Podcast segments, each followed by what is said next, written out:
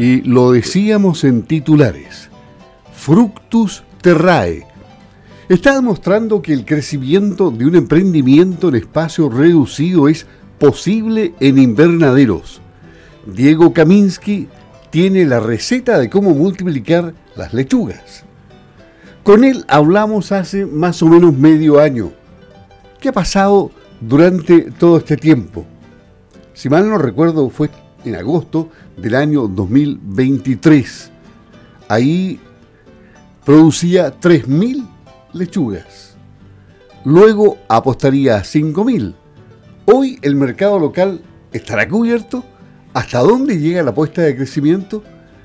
Y para ello es necesario utilizar más terreno. Parece que no. Pero bueno, conversemos con Diego, a quien lo tenemos esta mañana en el estudio de Campo al Día. ¿Cómo estás, Diego? Buenos días. Buenos días, Luis. ¿Cómo estás? Oye, yo como siempre muy feliz y contento de estar acá nuevamente. Así que muy contento. Y como una lechuga, deja así. Y con una lechuga, por supuesto. Exactamente, pues hay que comenzar bien eh, la mañana, bien saludable. Así que un rico producto nutritivo y fresco sobre todo. Así que muy, muy contento aquí. Oye, ¿y cómo está Fructus Terrae? Nos interesa para ejemplo de los demás emprendedores que sí se puede. Exactamente. Mira, en este momento estamos muy bien, vamos a comenzar excelente el 2024 y acuérdate que a finales del 2024 la vamos a romper, así que este año estamos con mucha energía, con toda la motivación, así que vamos a cumplir grandes metas y objetivos.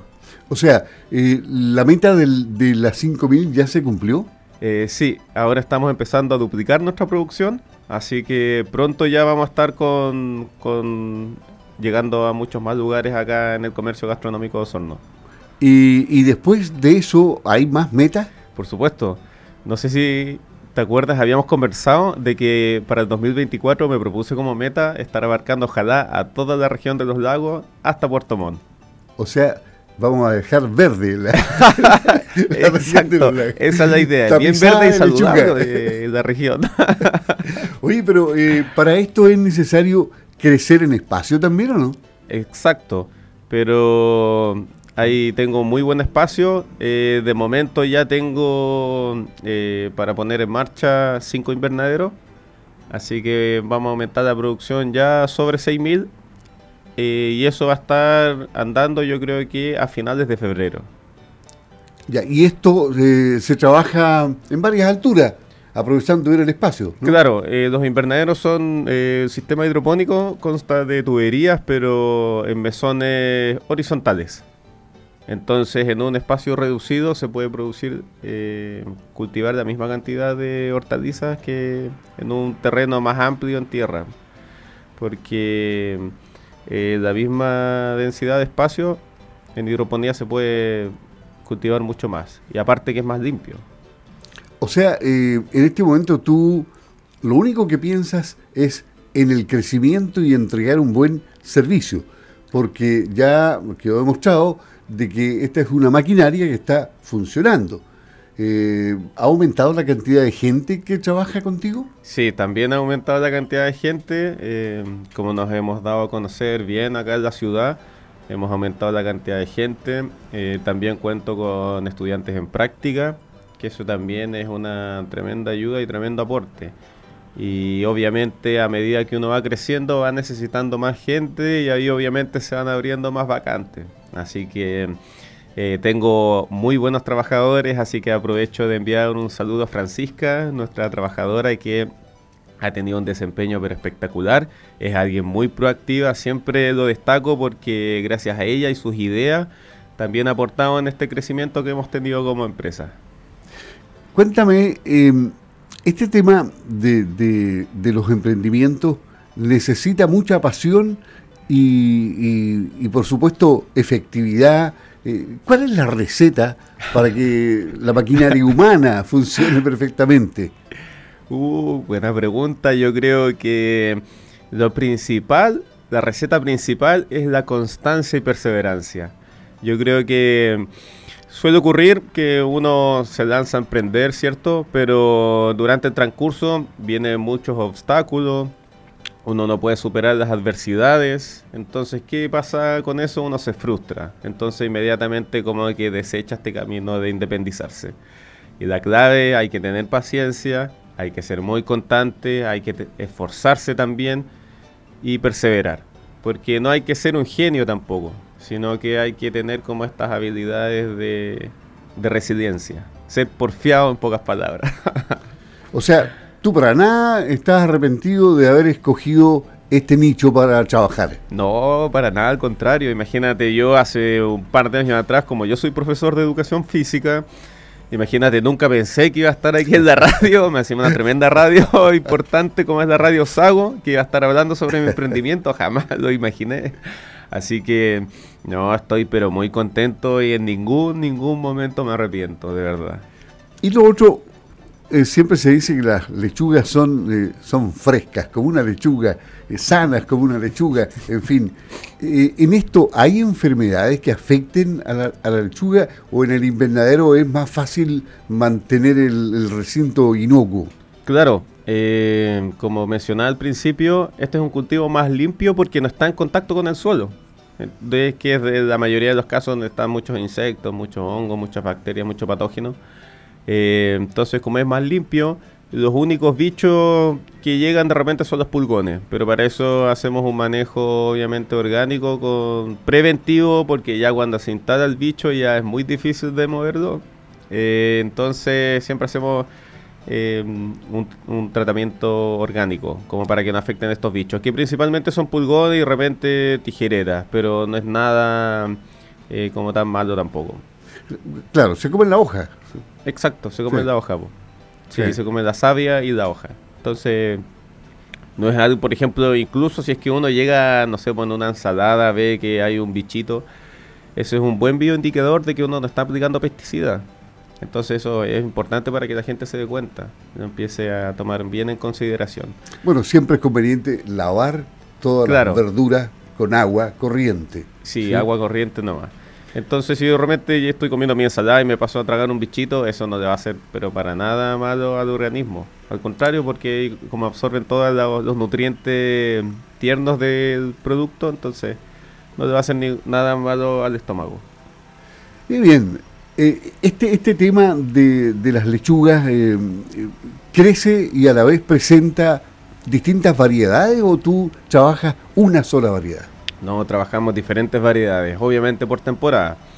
Durante la temporada de invierno trabajo con dos variedades, que es una hoja de roble, que es como la que te traje, que está ahí.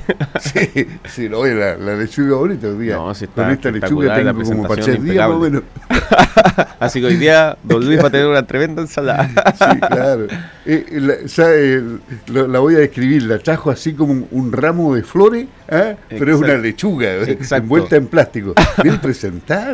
Sí, esa es, pero ese es un envase compostable. Sí, en el supermercado se encuentra tan, tan bien dispuesta. Nada, no, pues, y aparte que esto está fresco, es, yo te estoy entregando un producto, una lechuga viva, es un producto que está vivo. Entonces, más encima eh, con un envase compostable que es amigable con el medio ambiente, entonces no dañamos en nada al planeta.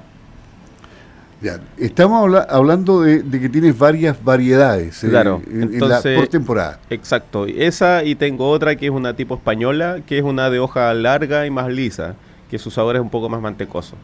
Esas son de invierno y ahora en verano vienen otras variedades que son unas más crespas, más puntiagudas, que esas se utilizan mucho. Y también las lechugas rojas, que esas son más de verano, porque esas necesitan de más calor y de más sol. Entonces, obviamente para los restaurantes, para tener como más variedad y que su presentación de sus productos sea mejor, la piden bastante igual. Oye, ¿y la chicoria es el pariente pobre de las lechugas o no? Así es. Exactamente, se podría decir que es el pariente pobre, pero claro, es un poco más amargosa, pero hay una receta que uno la puede dejar sumergida en agua con sal y como que se, absorbe un poco ese amargor. Ah. Entonces, claro, eh, la chicoria sí, pero es también muy saludable, muy buena. Yo no la cultivo, no, no es de mi gusto y tampoco, obviamente, no es del gusto del cliente, entonces como tú sabrás, uno tiene que escuchar al cliente, así que... Y a propósito de eso, ¿los clientes te han pedido otros productos? Sí. ¿O tú solamente estás orientado a las lechugas? Por ejemplo, durante todo el año son lechugas. Pero ahora, como estamos en temporada de verano, ya obviamente uno puede eh, sembrar otro tipo de productos en el exterior, pues ya sea rúcula, espinaca, acelga, zanahoria, eh, tomate, cebollín, cilantro y albahaca. Oye, la albahaca, pero es espectacular porque aparte es increíble ese aroma, Ah, ese claro. sabor. Como que uno huele y huele pastel de choclo. ah, sí, no, me dio hambre. Eh, sí, pues sin albahaca el pastel de choclo No es pastel le de falta choclo. algo, sí. Claro. sí, sí. Y aprovecho de mencionar que vamos a lanzar nuestras plantas de albahaca con nuestros ecomaceteros que son hechos de cartón reciclado. Así que todos nuestros productos libres de plástico. Agrícola Fructus Terrae, la lleva, ¿eh? qué bien, ha crecido. Eso queríamos contratar porque ha- hablamos, como decíamos al principio, hace más o menos medio año, agosto creo que fue.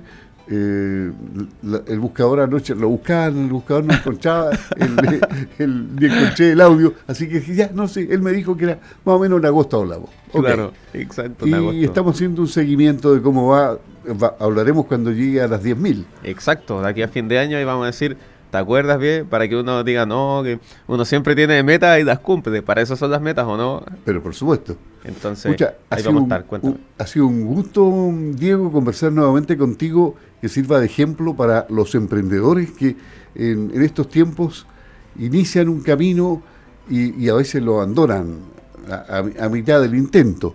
Pero esa no es la idea. La idea es No. continuar, perseverar y obtener buenos resultados. Así que muchas gracias por tu ejemplo de, de- de trabajo. pues. No, eh, gracias a ustedes por darme esta instancia, sobre todo como para compartir mi experiencia y ojalá inspirar a algunas personas que se den cuenta que no hay que ser un genio, no hay que ser muy inteligente, no hay que ser un intelectual, simplemente hay que tener las ganas, la pasión, la constancia y perseverancia y con eso van a lograr cualquier cosa y sobre todo paciencia. Así como tú sabes, Roma no se construyó en un día, así que muchas gracias igual por la invitación. Incluso puede ser un profesor de educación física. Incluso puede ser un profesor de educación física. Diego, Diego Kaminski de Frus Terrae. Mañana una lechuga la vamos a compartir con todos los auditores. ¿eh? Eh. Después cómo era la lechuga. Bien saludable de la mañana. Exactamente. Hasta pronto, Diego. Éxitos. Nos vemos. Chao. Chao.